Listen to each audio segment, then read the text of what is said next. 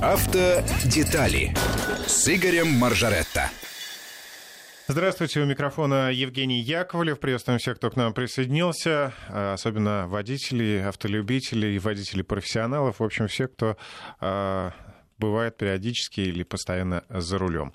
А, я приветствую моего коллегу Игоря Маржаретта. Всем добрый день. Микрофон. Да, всем добрый день, извините, не нажал на кнопку. Вот, э, я очень рад всех слышать, вернее, вы будете слушать меня, но если есть у вас вопросы какие-то, если есть какие-то дополнения или идеи, пожалуйста, пишите нам. Напомни наш номер. 903-170-63-63, а, э, WhatsApp или Viber, э, или 5533 в начале слова «Вести». Итак, э, приступим к обсуждению новостей недели. Э, на этой неделе стало известно, что в России планируют ужесточить наказание за систематическое нарушение правил дорожного движения и сделать это жестко. Э, вообще, эту информацию можно назвать бомба недели, потому что в ночь четверга на пятницу Минюст выгрузил на сайт Regulation.gov проект нового кодекса об административных правонарушениях. Причем это теперь два кодекса. КОАП, сам по себе. И будет еще новый кодекс, он называется процессуальный кодекс по административным правонарушениям. Раньше такого не было в принципе. Вот уголовно-процессуальный кодекс был, а административно-процессуального не было. Теперь будет. И там прописаны в подробности все действия, какие э, могут нас э, с нами происходить, когда какое-то происходит действие по административному делу. Но это отдельные документы, отдельная тема. Говорим сейчас о новом КУАПе, который э, был разработан по поручению бывшего премьер-министра Дмитрия Медведева и точно в срок выдан на гараж, что называется. И вчера, позавчера все абсолютно, я думаю, владельцы России обсуждали этот документ, еще раз говорю, это проект, причем даже не законопроект, а просто проект, который должен пройти обсуждение во всех министерствах сначала, потом на уровне правительства, и только после этого он поступит в Государственную Думу. И могу сказать сразу, что в таком виде он в Государственную Думу однозначно не поступит, потому что, по словам одного из э, правозащитников, получился кодекс совершенно людоедским. Э, я согласен, потому что те две части, которые теперь посвящены автомобильной жизни, он изменилась структура кодекса. А, теперь э, раньше, вот сейчас действует 12 статья, 12 глава, она полностью посвящена э, правонарушениям в автомобильной сфере. А теперь в новом проекте это 20 и 21 главы. И 20 называется о правонарушениях на транспорте. Там вообще все, что касается, начиная от, там, не знаю, ну, то есть а, общественный транспорт, железнодорожный транспорт. Да, да, там, начиная от неправильной эксплуатации самолета и заканчивая э, правонарушением при перевозке детей в автобусах. Там все собрано. А 21 э, глава называется «Нарушение в сфере э, безопасности дорожного движения». И там, вот, собственно, людоедская часть есть. Есть и другие главы, там всего их порядка 40. Я, честно говорю, с ними не знакомился, поскольку там все разные стороны нашей жизни освещаются, начиная там от экологии и кончая там, я не знаю, э, много-много там чего интересного, наверное, для кого-то это очень важно. И там начиная от экологии, кончая там правилами продажи алкоголя. А, я смотрел внимательно автомобильные части и понимаю следующее. Во-первых, э, явно их писали не профессионалы. Писали юристы, а юрист это, как понимаешь, это такая... Юристы вообще. Это как вот бывает менеджер вообще, э, который сегодня управляет колхозом, завтра виноводочным магазином, а послезавтра школой. Э, это так модно было у нас. Менеджер широкого профиля. Главное, чтобы не государство. Вот, а да. А тут вообще юристы писали, которые, видимо, не очень э, глубоко погружены в тему. Э, помогали им, видимо, активно финансисты поскольку вот то самое замечательное повышение штрафов в первую очередь касается... Ну да, да, да давай напомним, да, что... Предполагаем, сам... Значит, предполагаемое повышение касалось в первую очередь нарушения, нарушения скоростного режима. И я вам могу сказать вещь достаточно крамольная. Во-первых, значит, нарушать скоростной режим плохо. если висит знак 60, надо ехать 60. Не 80, не 97, а именно 60. Вне зависимости от того, есть там видеокамера или нет. Но те люди, которые писали, они, видимо, преследовали перед собой э, еще фискальную цель. И поэтому именно за превышение скорости предлагается повысить э, штрафы от 6 до 12 раз. То есть не на 6%, не на 60%, а именно в 6 раз, а по некоторым позициям в 12 раз. Это, конечно, за пределами добра и зла. То есть минимальный штраф, который предлагали эти юристы-финансисты, 3000 рублей. рублей. При этом э, предлагалось, почему я говорю в 12 раз, сейчас минимально 500, а тут до 3000, потому что предлагалось для тех, кто превышает скоростной режим, э, убрать э, например, существующую ныне практику, когда, если ты сразу оплачиваешь штраф, то 50% скидку получаешь. То есть сейчас можно заплатить 250 рублей, а тогда можно будет только 3000. Вот, вот тебе и в 12 раз получилось. А нарушать-то все равно будут, и, значит, э, Нарушать будут? будут. Э, Еще раз говорю, люди писали кодекс, видимо, в первую очередь думая о бюджете, о том, представляешь, во сколько повысятся сборы в, в кассу, если у нас сейчас... Ну, в 6 раз, 95, э, по, по минимуму, если брать. Практически 95% всех штрафов у нас выносят видеокамеры, а, и из них 90% это штрафы за нарушение скоростного режима. Эта видеокамера умеет делать лучше всего. Поэтому представляешь, насколько вы увеличите сборы. Поэтому, видимо, я так предполагаю, э, и рассмотрели как, в качестве меры повышения, в первую очередь повысить решили за превышение скорости. Типа, вот тут возрастет собираемость вот в тысячи раз. Вот как бюджет по этому поводу будет радоваться еще будут радоваться те люди из коммерческих компаний, которые по э, заказу региона устанавливают видеокамеры и получают за это дело процент. При том, что основная цель штрафов это как снижение дорожно снижение аварийности и их предупреждение, но никак не сбор штрафов. Это во всем мире так. У нас, э, хотя и президент за последнее время несколько раз проходился по этим видеокамерам, что они стали средством заработки денег для бюджета и для некоторых коммерческих компаний, которые к этому бюджету имеют отношение но э, его слушают компании, кивают регионы и продолжают эту практику, наращивать количество камер. Я тебе могу сказать еще одну вещь. Значит, я недавно посмотрел исследование, которое делалось по заказу НИЦ БД, научно-исследовательского центра безопасности дорожного движения, это при ГИБДД, их ведомственный институт. И они говорят, что если исследовать причины аварийности, знаешь, на каком месте превышение скорости находится? Ну, я понимаю, что не на первом. На шестом. То есть э, на первом месте у нас как раз там неправильные маневры. А, там, дальше у нас идет несоблюдение дистанции и так далее. То есть много э, причин, и только на шестом месте превышение скорости. А э, авторы вот этого проекта, они решили именно за превышение скорости резко поднять штрафы, поскольку это не является главной причиной аварийности, могу предположить, что ими руководили другие мотивы, о которых мы только что сказали. Ну и самая главная претензия к этому документу, я звонил в пятницу уже одному из руководителей ГИБДД России и спросил его мнение по поводу этого документа. Один из руководителей ГИБДД России сказал мне, что они тоже в первый раз увидели этот документ.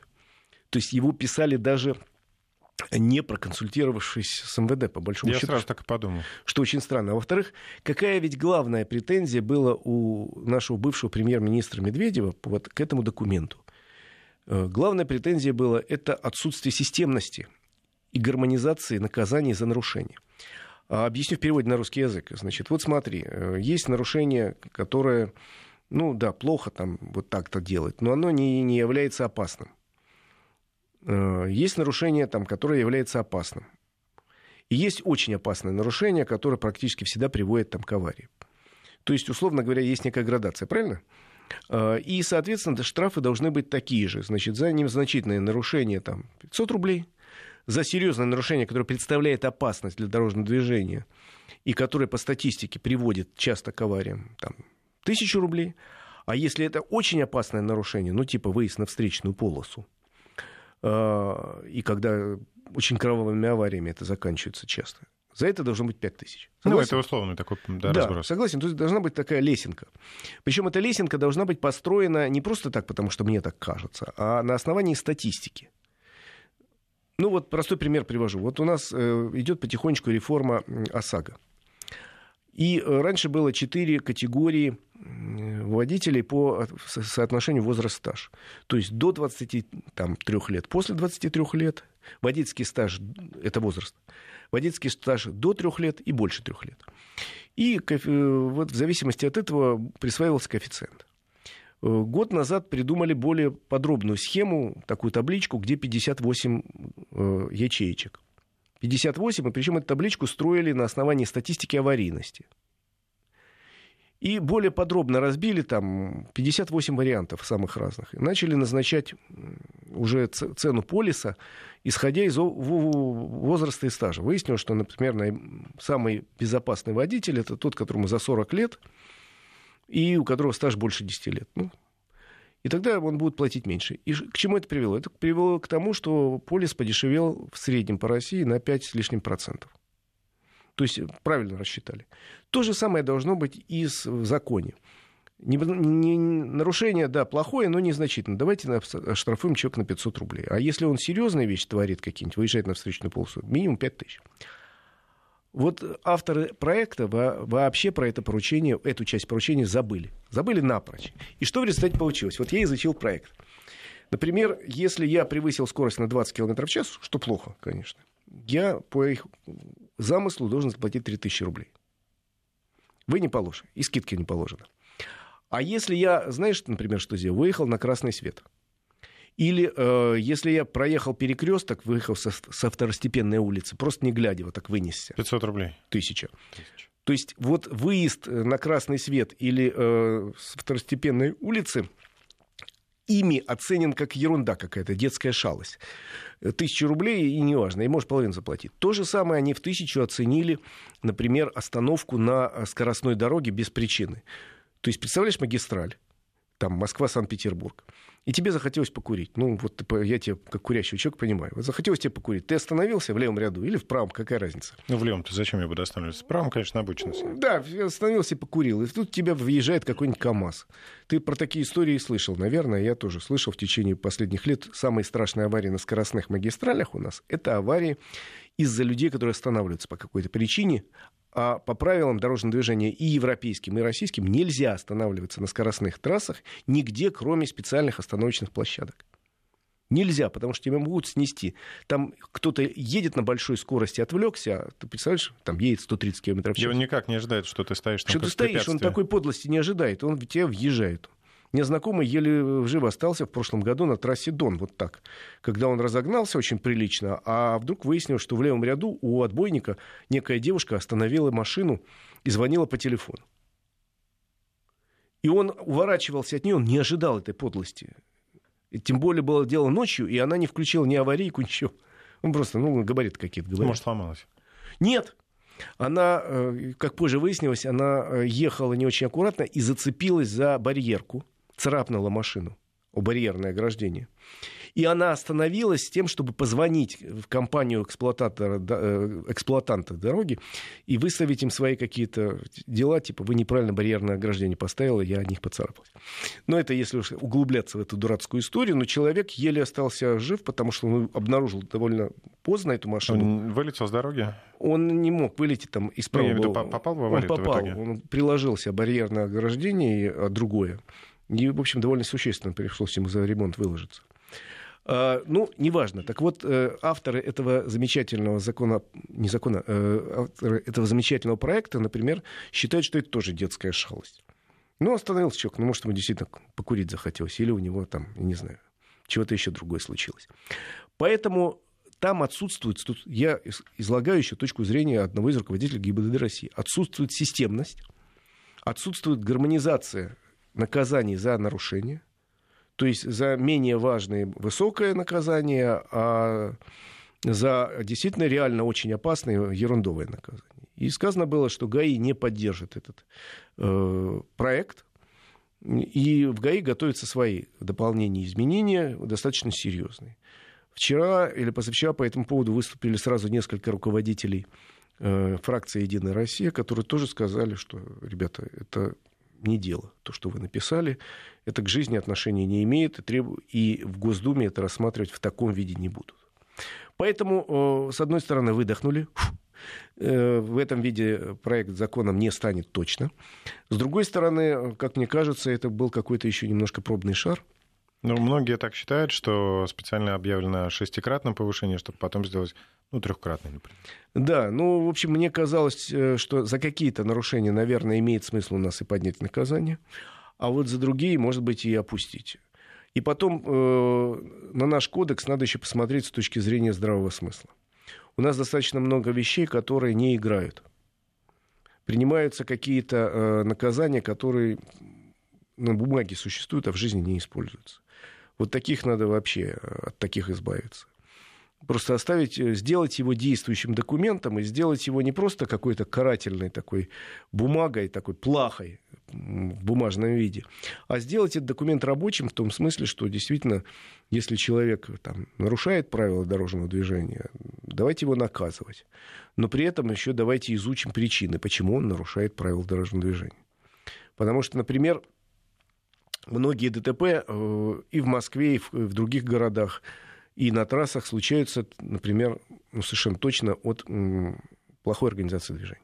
Сам знаешь, что даже в Москве есть какие-то места, едешь, едешь, едешь, и вдруг не понимаешь, почему эта разметка переходит в другую сторону. О чем это говорит? Что плохо продуманная организация или движения, да, или вообще не продуманная. У меня иногда такое ощущение, что проектировщики, которые там, вешают знаки, э, которые э, придумают, как будет разметка. Они часто этих улиц не видели в жизни никогда, они просто на схеме где-то что-то видели и решили, что вот так, наверное, будет красиво. А в жизни оно все не так. Так вот, очень многие вещи от плохой организации дорожного движения. Очень многие вещи от э, совершенно беспорядочной системы установки знаков дорожных. Согласись, что у нас на многих трассах, э, например, ограничение скорости, черти как устанавливают. Ну, мы об этом уже много раз много говорили раз. в эфире, и все равно... Через полосица совершеннейшая идет, необъяснимая. И надо с ними сначала разобраться. Э, во многих случаях аварии связаны с плохими дорожными условиями. Это тоже факт. Давайте, ребята, там еще разберемся. А потом уже будем придумывать какие-то э, лютые штрафы для нарушителей. Не разобравшись, почему человек у нас э, то или другое нарушение. Вот смотри, очень простой пример. У нас с июля этого года вступает в силу новая система наказаний, э, быстро принятая в прошлом году, за непройденный техосмотр. Понятно, что техосмотр проходить надо. И если человек покупает, это нехорошо. Это техосмотр без предъявления машины. Это в любом случае нехорошо. Но вот у нас не в правительстве, а этот документ был правительственный, э, законопроект, ни в Госдуме, который утверждал, не разобрались и не захотели разобраться, почему же люди не хотят массово идти на техосмотр. Надо было сначала разобраться в причинах, почему люди не хотят, а предпочитают покупать. И если бы разобрались в этих причинах, наверное, бы подумали о том, что э, вот, надо, вот это надо изменить. Ну, вот мы с тобой, например, говорили, что надо частично функции, если человек обслуживается у дилера, передать дилерам. Э, пусть во время техобслуживания и сразу техосмотр дают. Ну, и не там хочет много... человек у дилера делать, боится, что его начнут разводить на деньги, ну пусть поезжает тогда проходить техосмотр в, в авторизованном да, Да, то есть э, много вариантов есть. Но вместо этого приняли э, жесткую систему наказаний, вплоть до уголовного наказания для компаний, которые там занимаются продажей этих самых липовых техосмотров, ну, диагностической карты в данном случае. А разобраться нельзя было предварительно, прежде чем принимать у такие жесткие штрафы и жесткие наказания. Наверное бы, если бы разобрались изначально и приняли какие-то иные меры, может быть, люди и пошли бы добровольно и без штрафа. Вот такими вещами надо разбираться. КОАП — это документ живой, и он должен быть все-таки ближе к жизни, чем к некой такой сухой теории. Вот сели там юрист с финансистом, Причем ни у юриста, ни у финансиста, судя по всему, прав нету. Его возят того и другого на автомобиле, на служебном. И поэтому он не очень задумается о каких-то нюансах жизни. И пытается придумать какую-то там э, вещь. Ну, например, ты знаешь, что в проекте вот этого административно-процессуального кодекса, э, как они попытались изящно поставить туда пункт по поводу конфискации автомобиля. Это ведь, э, опять же, было предложение, по-моему, от бывшего нашего премьер-министра ввести конфискацию автомобиля, если человек более двух раз попался пьяным за рулем. Ну, может быть. Вот, мы тогда с тобой эту идею обсуждали и пришли вот к какому выводу, что, наверное, наказывать таких людей надо, и очень серьезно. Но э, во всем мире многократно пытались ввести во многих странах вот эту систему конфискации и столкнулись с огромным количеством юридических тонкостей. Э, потому что... Ну, во-первых, машина может принадлежать не вот, тому человеку. Самое главное, что машина э, чаще всего принадлежит не э, пьянице, откуда у пьяницы деньги на машину, а или другому человеку, или, например... Она Бывает очень богатый пьяница. Например, она может принадлежать на правах совместно нашей собственности ему и другим членам семьи. Вот возьмем некую ситуацию, ну, условно говоря, пьет человек, сволочь такая. Ну, но у него есть жена, которая от этого пьянства страдает больше всех. Есть дети, которые от пьянства отца страдают больше всех. А конфискация машины к чему приведет? Ну, у него не будет автомобиля, но не будет у жены и у детей, которые вообще ни при чем, и для которых автомобиль, наверное, важнее, чем для этого идиота. Э, поэтому как-то во всех странах подумали, и в большинстве стран этой конфискации нет. А вот наши юристы с финансистами прописали такой пункт в этом проекте. И там есть такая замечательная э, новация, по которому, если выясняется, вот человек останавливает пьяного за рулем, если выясняется, что это не его автомобиль, ему грозит, как правильно, лишение прав на полтора-два года, потом ему грозит штраф от 30 тысяч рублей, все понятно. А владельцу автомобиля высылают предписание, которое надо вручить лично в руки, где будет написано «Не давай больше негодяю Иванову машину, а то мы ее у тебя отберем». Если вот есть факт вручения такой бумаги, а второй раз негодяй, пьяница попался за рулем того же автомобиля, тогда его можно конфисковать, поскольку реальный владелец предупрежден. Я, например, эту процедуру представляю с большим трудом. Представляешь, например, это каршеринг, автомобиль каршеринга, и этот э, пьяница дважды берет машину у одного и того же оператора. Да. И все, и машину заберут. Суд, Но, конечно, будет потом. На самом деле, я надеюсь, что оператор каршеринга, если узнал, что некий человек пытался управлять автомобилем в нетрезвом виде, больше никогда не допустит его к своей системе. А вот на днях была тоже громкая история, когда мать, которая ездит э, в машине с детьми в каршеринге, выпивает и еще курит салон. Ой, я это видел. Во-первых, я очень сильно... У меня большие а сомнения... она была лишена прав. У меня большие сомнения по поводу умственных способностей этой дамы, но это, как говорится, к психиатру. Но, во-вторых, тут еще вот какая вещь есть. Я думаю, что, ну, мало того, что она лишится прав в очередной раз и теперь надолго, а, насколько я помню, ей насчитали 200 тысяч штрафа, и это справедливо. Дело в том, что мы с тобой, как пользователи каршеринга, подписывали договоры с каждой из компаний, входящих в эту систему операторов. И я, допустим, с двумя подписывал. Вот ты читал все эти много-много-много страничек мелким шрифтом. Конечно, это невозможно. Ну, то есть, и возможно, я не читал. но это... Честно, не читал. Но поскольку занимаюсь этой темой, знаю, что в правилах пользования автомобилями каршеринга есть очень много хитрых пунктов, о которых надо бы знать. Это совет нашим слушателям, которые сейчас собираются подключиться к системе каршеринга в Москве или в других крупных городах. Каршеринг у нас уже почти в 15, что ли, городах работает, в том числе уже и за Урал пошел.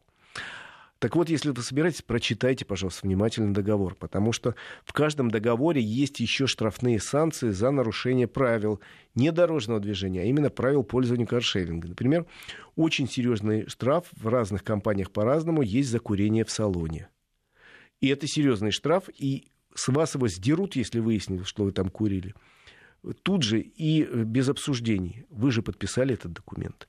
Есть очень серьезный внутренний штраф, он доходит до сотен тысяч рублей за попытку употреб... управления автомобилем каршеринга в нетрезвом виде.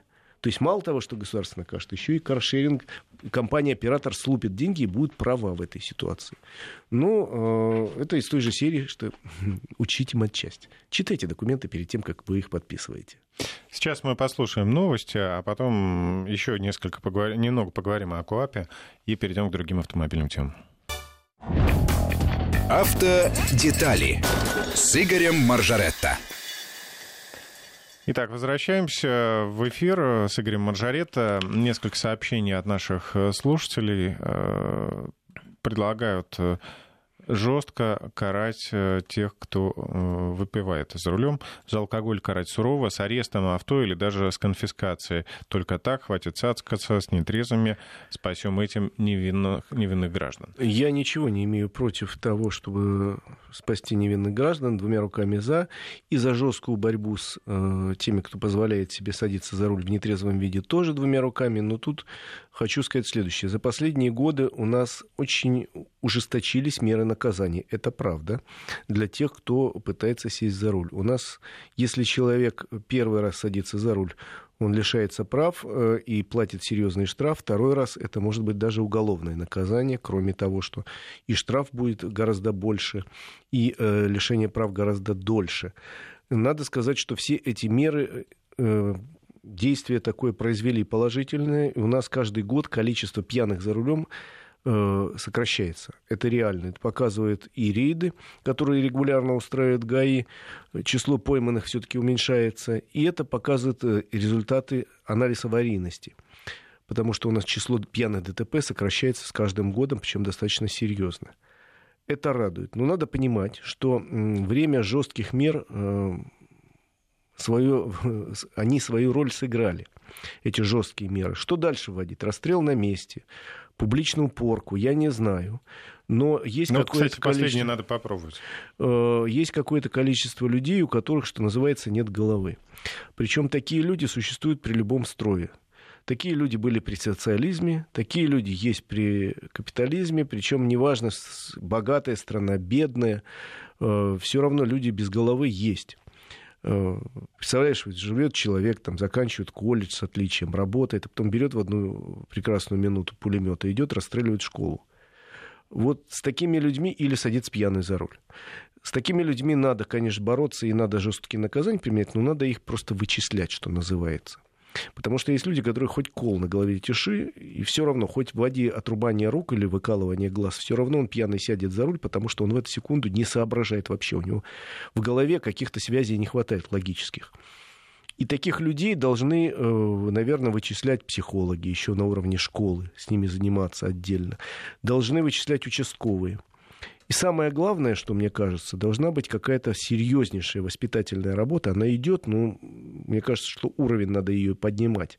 В обществе, которое было направлено на нетерпимое отношение к людям, которые садятся за руль. Ведь сейчас я вот на 100% уверен, что часть наших я задам вопрос э, всем нашим радиослушателям. Вот подумайте для себя, что вы будете делать в ситуации, если вы сидите на даче, там, с соседями, выпиваете. Вдруг сосед говорит, вот кончилось у нас спиртное, я сейчас смотаюсь в киоск. Это же рядом, и, в общем, гаишника там точно нет. Вот скажите, что вы сделаете в этой ситуации? Должна быть в идеале схема такая. Все дружно встают и говорят, нет, Никуда ты не поедешь. Никуда. Дойдешь пешком или... Даже если там никогда в жизни не было ни одного гаишника. Ты пьяный за руль не сядешь никогда. Говорят все родные, близкие, соседи. И этого человека не пускают просто за руль. Вот должна быть такая ситуация. И воспитательная работа должна быть направлена именно на то, чтобы мы в этой ситуации не пустили человека за руль, а если он все-таки сильный, здоровый, сел и поехал, каждый из нас должен понимать, что это не стукачество, должен быть телефон, куда я позвоню и скажу, извините, вот такая возникла ситуация. Мой брат или сосед сел пьяный за руль, поехал куда-то. Я боюсь, что он кого-нибудь убьет. Или себя убьет. Или себя убьет. Пожалуйста, остановите его. Многие ли из вас готовы для того, чтобы Э, во-первых, попытаться самому остановить человека, а во-вторых, взять э, и позвонить. Думаю, что немногие. Тем более, что и телефона, честно говоря, такого нету. В чем тоже проблема, потому что, к сожалению, телефоны экстренных служб, которые у нас есть, 112, они работают, да, можно позвонить. Но, во-первых, есть целые отрезки трасс, где никакой связи нет, к сожалению, и позвонить никуда нельзя. Э, а во-вторых, даже если вы дозвонитесь, я сильно сомневаюсь, что существует какая-то схема, позволяющая моментально э, сработать по такой ситуации. К сожалению, опыт мой ну, большой жизни возьмем, что находится человек где-нибудь в каком-нибудь СНТ далеком, да? В далеком Кто там СНТ? какой экипаж туда поедет? Какой экипаж? Да даже в Москве. У нас мне один наш коллега с телеканала, с нашего же, рассказывал, что ему угрожал некий человек в потоке. Человеку показалось, э, что его подрезали. И он, поравнявшись с машиной нашего коллеги, вытащил откуда-то пистолет, ну или муляж, уж не знаю, и начал угрожать этим пистолетом, что типа вот я сейчас начну стрелять. И этот наш коллега позвонил 112, и сказали, да, мы примем меру, Через три часа ему перезвонили и сказали, ну, не получилось, не было в этот момент никакого экипажа, но вы можете прийти туда-то, туда-то и написать заявление. Вы же запомнили номера. Кому это нужно через три часа?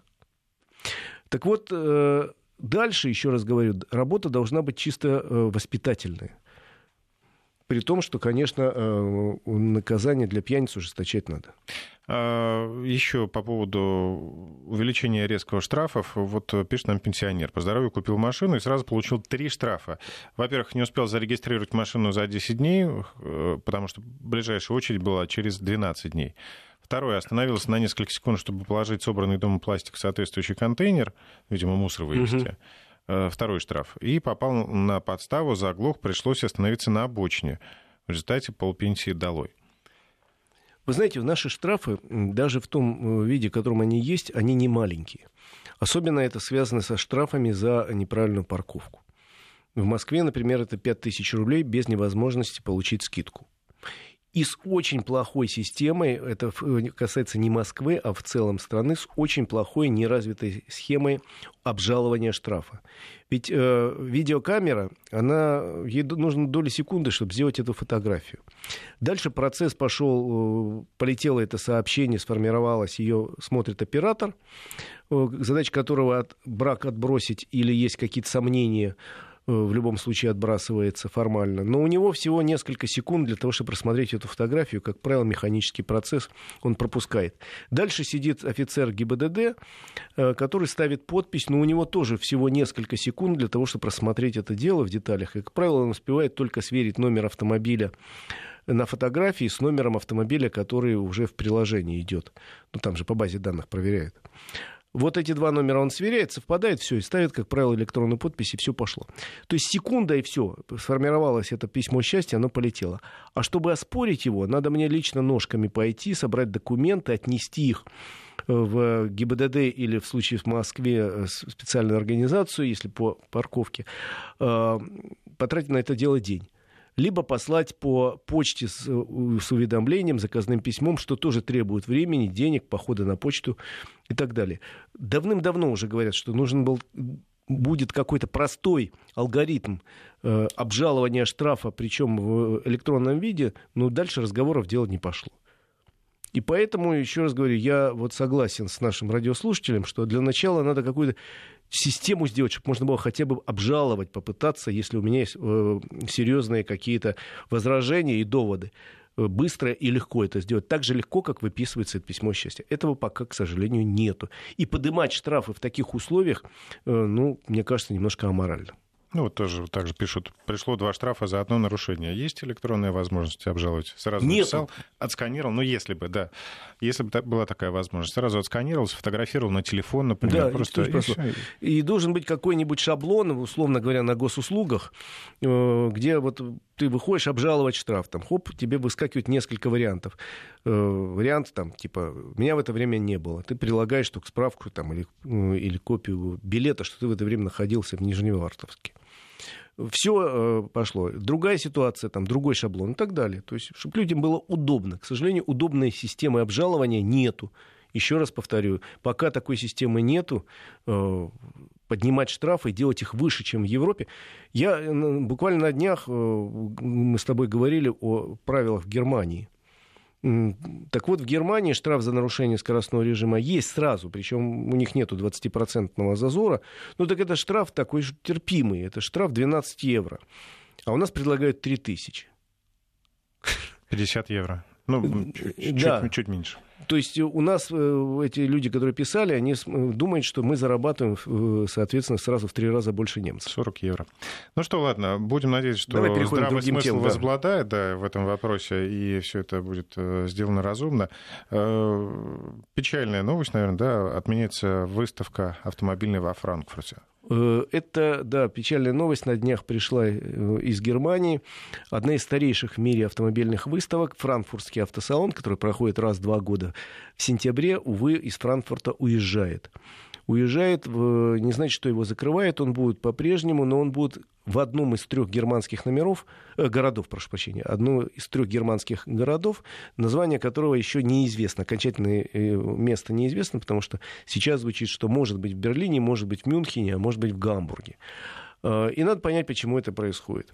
У нас э, уже отменили крупнейший в Америке автосалон Детройтский. Он проходил каждый год на протяжении 100 лет в январе. И в этом году впервые не случился.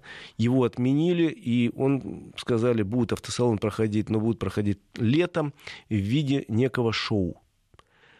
Я э, по поводу франкфуртского автосалона могу сказать следующее. Я был последние 20 лет, ездил туда практически всегда. И, к сожалению, прошлогодний франкфуртский автосалон произвел на меня впечатление гнетущее. Э, свободны были более половины из всех павильонов. Хотя помню времена, когда все павильоны абсолютно были заняты. Более того, э, экспозиции занимали в каждом павильоне по два этажа. А сейчас только половина павильонов занята, и то только первые этажи. Даже и... журналистские отчеты читаешь, но и уже то, не так интересно. Э, один из павильонов, например, был полностью занят под выставку ретроавтомобилей. О чем это говорит? Что форма автосалонов, да и вообще крупных таких выставок, к которым мы привыкли, видимо, себя отживает, если не отжила совсем. Э, потому что автопроизводителям уже собираться на каком-то ограниченном пятачке, чтобы устроить мировые премьеры, уже не нужно. Дорого, да и не нужно. Проще устроить отдельные локальные мероприятия. Вот компания э, Volvo, например, давно уже отказалась от участия в международных салонах, и все свои премьеры проводит в разных городах. Э, причем в местах скопления потребителей. Например, премьера какого-то, я помню, кроссовера была в каком-то не самом большом, мировая премьера. На парковке э, магазина, да? На парковке и супермаркета в каком-то большом, но не самом большом шведском городе, но это транслировалось через сеть интернет по всему миру, и, в принципе, вот покупатели выходили из магазина и говорили, а вот насколько удобно, вы оцените вот этот автомобиль, насколько вам будет удобно в этот магазин ездить на вот этом автомобиле. Поэтому жанр выставок вот в привычном нашем нам смысле, видимо, отходит в прошлое, хотя выставки по-прежнему интересны э, пусть не самим производителям, а покупателям потенциальным, потому что вот тут на одной площади в одном месте можешь пощупать собраны все, машины, все мировые все новинки. все новинки, приди посмотри. И э, если число компаний, которые отказываются от участия в салоне, возрастает, то число посетителей, как ни странно, не уменьшается. Женевский автосалон, есть? например, посетило в прошлом году почти миллион человек. Запрос есть, поэтому сейчас автопроизводители пытаются придумать некую фи, э, такую фи, фишку, подойти ближе к потребителю. И, видимо, поэтому из Франкфурта выставка переезжает в более крупные города и, наверное, будет проходить больше для потребителей.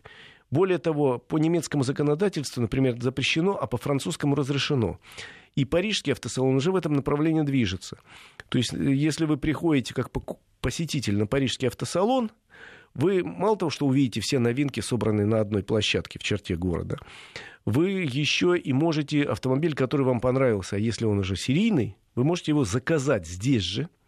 Со скидкой не тут же, не факт, что купить вот тот, который именно модель, которая стоит здесь на стенде, но вы посидели, посмотрели, и вы тут же заказываете магазин, там тест-драйв можете заказать, а можете вообще заказать автомобиль, и он приедет к дилеру по вашему выбору в нужный момент, внести тут залог. То есть э, сразу идет такая и торговля.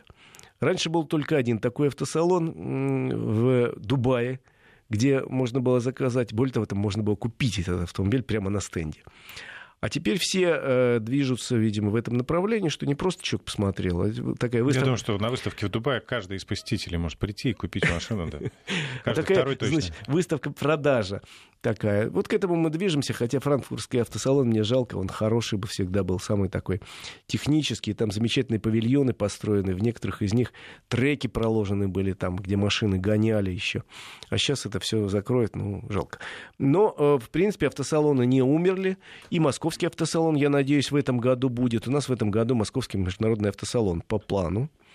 И э, прошлый автосалон два года назад, он раз в два года проходит, был довольно интересных. Там было, я там был, там было достаточно много премьер э, для России, во всяком случае, очень значимых. Тогда показали э, интереснейший концепт-кар новой Нивы, Лада Нива, и я надеюсь, она все-таки в какой-то форме дойдет до конвейера. Тогда... Буря просто была в интернете, конечно. Да, тогда показали уже серийные варианты нескольких моделей Лада э, и э, в варианте Лада Кросс, они сразу пошли в продажу.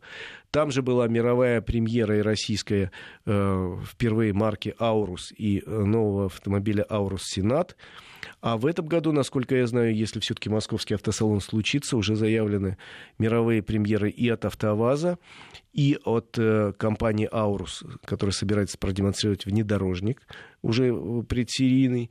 Ну и какие-то еще компании выражали желание. Ну, наверное, новички на российском рынке, я имею в виду китайцы, Э, что-то покажет. Э, китайцы потом э, говорят, что собирается, если все-таки будет автосалон в нужном в том объеме, в котором он был всегда, к нам в очередной раз собирается компания «Равон» вернуться. Помнишь такую? Это, это... из Узбекистана, да? Да, это узбекский завод, бывший завод «Уздеу». Потом его переименовали в завод GM Узбекистан, а сейчас он называется «Равон». И они предлагали и собираются предложить на российском рынке большой спектр э, перелицованных моделей Chevrolet. То есть у нас э, компания General Motors э, несколько лет назад из России ушла, но в прошлом году к нам вернулся официально Opel, ушедший в 2015 году, а в этом году, если все будет нормально, вернется Chevrolet, правда, под другим брендом, но модели э, будут, собственно, Chevrolet, которые э, были и которые новые появляются. Ну, и, мне кажется, я не ошибусь, э, слушатель, наверное, поддержит. Была такая модель Chevrolet Lanos, простенький такой вот, как... Да, как шестая модель «Жигулей», я не знаю, там, как 99-я какая-нибудь наша. Но все-таки иномарка, да? Вот она пользовалась спросом, и вот когда э, Уздео их перелицевали под свой какой-то там очередной бренд, тоже, по-моему, я видел на улицах очень много машин. Ну, вообще тогда, когда компания Равон сюда вышла, у них несколько моделей было довольно любопытных, и они хорошо расходились на нашем рынке, но потом в силу внутренних узбекских причин марка с российского рынка практически ушла, и теперь вот э, второй год обещает нам вернуться в какой-то э, новой э, виде и с каким-то очень хорошим, интересным модельным рядом и с какими-то замечательными ценами. Очень бы хотелось на это надеяться, но пока у нас вот э, это пока не более чем обещание. Я сильно надеюсь, что московский автосалон случится в этом году и э, привлечет посетителей в первую очередь большой россыпью новинок для российского рынка. Ну, конечно, важно, чтобы были новинки, э, важно, чтобы их можно было вот в прямом смысле пощупать, например, присесть там, да, в машину, потому что когда э, автомобиль закрытый, ты можешь только сверху ходить, да. подсокать языком. Ты знаешь, я ведь еду как всегда, на Женевский автосалон в марте этого года, вот через месяц.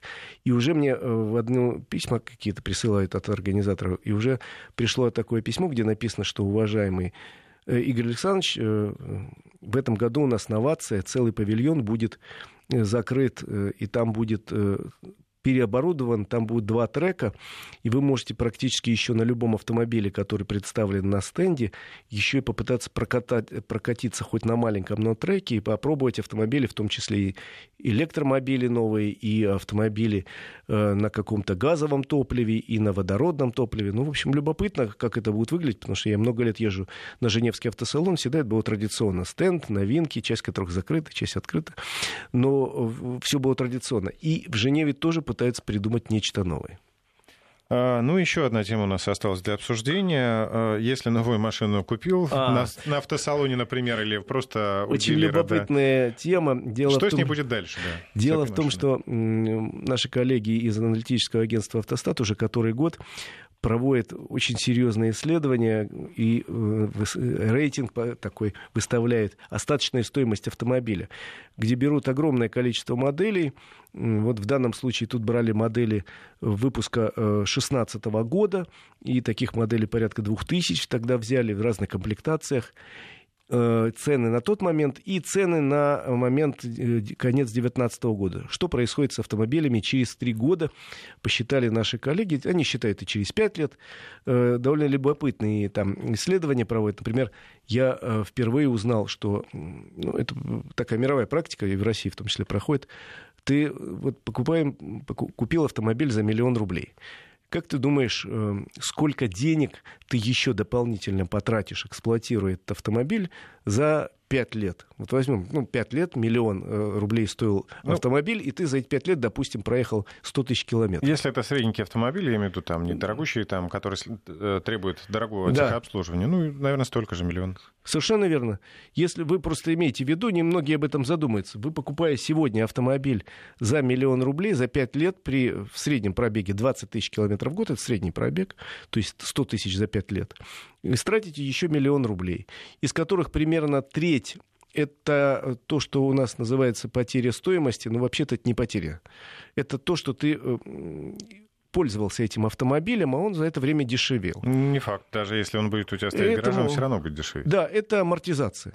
Скорее можно назвать амортизацией. Треть это примерно даже 40% это амортизация, плюс треть ты потратил на бензин, еще треть ты потратил на, условно говоря... Страховка, налоги. Страховка, налоги и так далее. В результате, по исследованиям автостата, автомобиль теряет в течение первых пяти лет стоимости примерно 50% в цене за 5 лет. 50%. Причем, что интересно, бюджетные автомобили теряют меньше э, в процентах, чем автомобили премиальных марок. Но это вполне объяснимо, потому что автомобиль, условно говоря, за 5 миллионов, он быстрее дешевеет, то есть в абсолютных цифрах он по-прежнему остается дорогим, но дешевеет быстрее, потому что психологически там год автомобилю, ты знаешь, что он стоил 5 миллионов, но ты даже 4 за него не выручишь никогда. Ну и человек, который э, имеет возможность купить премиальный автомобиль, он лучше купит последний, последнюю модель, совершенно новую, с салона.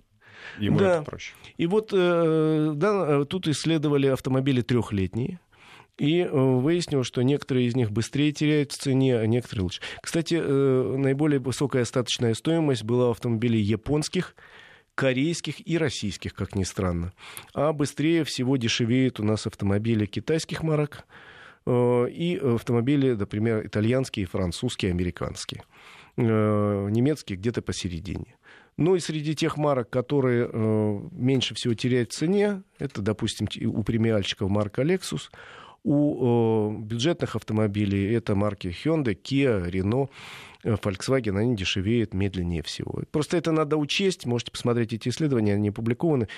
Когда вы покупаете автомобиль, не только думать о том, «А, какой он красивый, а, какой он быстрый, а надо еще подумать, во сколько обойдется эксплуатация этого автомобиля и сколько вы выручите за него через три года. Если это, извините за выражение, очень понтовый автомобиль, то тебе уже все равно, сколько выйдет э, стоимость эксплуатации.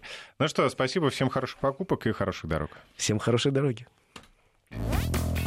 Автодетали